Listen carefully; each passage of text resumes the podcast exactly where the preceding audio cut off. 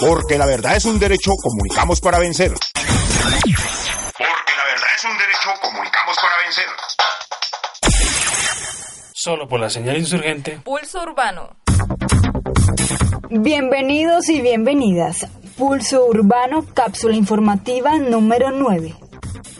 Alúmbreme bien a la ciudad dulce de Colombia, mano. En Florida Blanca, Santander, el alcalde saliente, consentido de la vicepresidenta Marta Lucía Ramírez, hecho en la escuela más brillante de la politiquería, ha dado por terminada la concesión del alumbrado público del municipio. Lo ha hecho de manera unilateral sin contar con la voluntad de la empresa privada que operaba la concesión. Un afán poco usual. Este hecho lo presenta como un acto inteligente para arrebatarle el negocio del alumbrado público al operador privado que tiene la concesión hace años y que terminaría en sus términos normales dentro de un par. A primera vista parece una buena decisión que le devuelve al municipio los ingresos que puede obtener administrando el alumbrado y un golpe al sector privado que se aprovecha del sector público de manera deshonrada.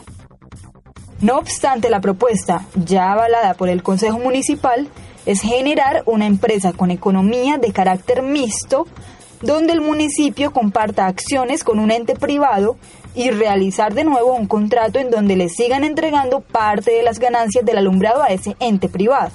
Aparece entonces la pieza que faltaba y el corrupto vuelve a su lugar.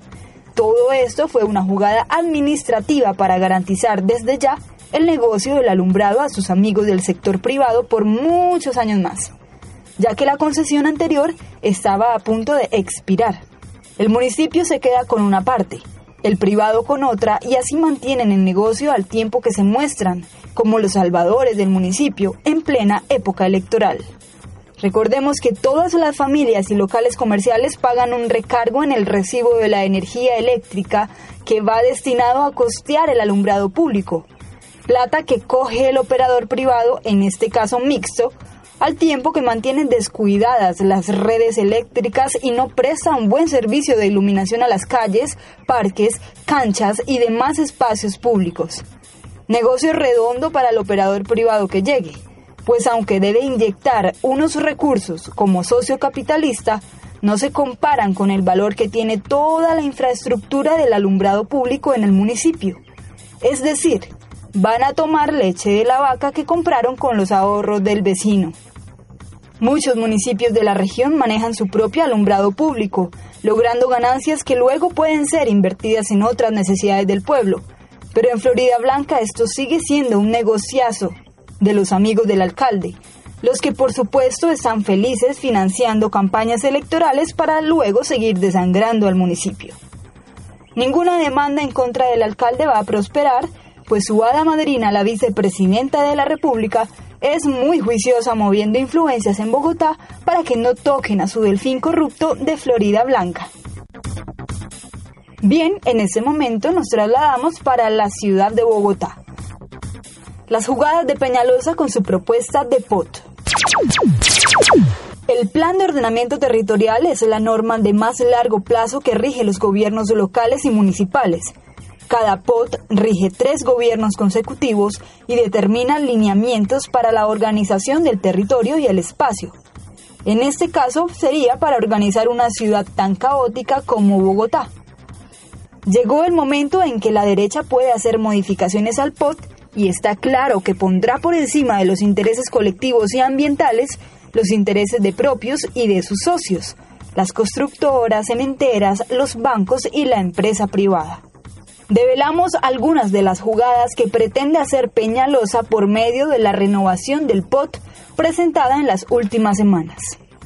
Primero, bajo el discurso del uso creativo del espacio público, lo que se busca realmente es desproteger la estructura ecológica principal de Bogotá, pavimentando y construyendo en cualquier espacio o zona verde que tenga potencial para uso turístico, comercial o habitacional las construcciones en los cerros o sobre el río Bogotá son ejemplo de esto.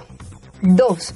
Usando como excusa el crecimiento urbano, Peñalosa propone seguir expandiendo la ciudad hacia los extremos, pasando por encima de las disposiciones de los municipios aledaños y desconociendo que las encuestas muestran que la ciudad no está creciendo tanto. Dicha expansión profundiza la segregación urbana, planteando megaproyectos de vivienda de interés prioritario y vivienda de interés social. Ciudad Río, Ciudad Norte y Lagos de Tunjuelo. En zonas donde hay poco acceso a equipamientos públicos, hospitales, escuelas, universidades. Tercero, tal como lo hizo en su anterior gobierno y en el actual, Peñalosa busca perpetuar el modelo Transmilenio, buses con diésel, por encima incluso del metro, dejando pactadas 27 obras para el crecimiento de la red de Transmilenio por la ciudad y ejecutando la primera línea de metro, que como novedad excluye de su diseño a la localidad de Engativá y parte de Suba, localidades con alta densidad de población. Eso muestra que el objetivo del gobierno Peñalosa y la coalición de derecho es impopular e ineficiente y se orquestó con el único objetivo de ofrecer en bandeja de plata la ciudad al sector privado de las constructoras. Hasta aquí, Pulso Urbano, cápsula informativa número 9, espacio noticioso del Frente de Guerra Urbano Nacional del Ejército de Liberación Nacional.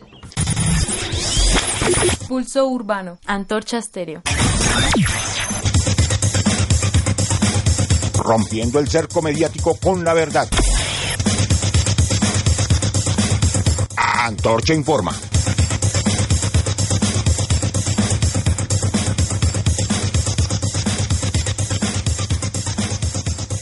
Pulso Urbano.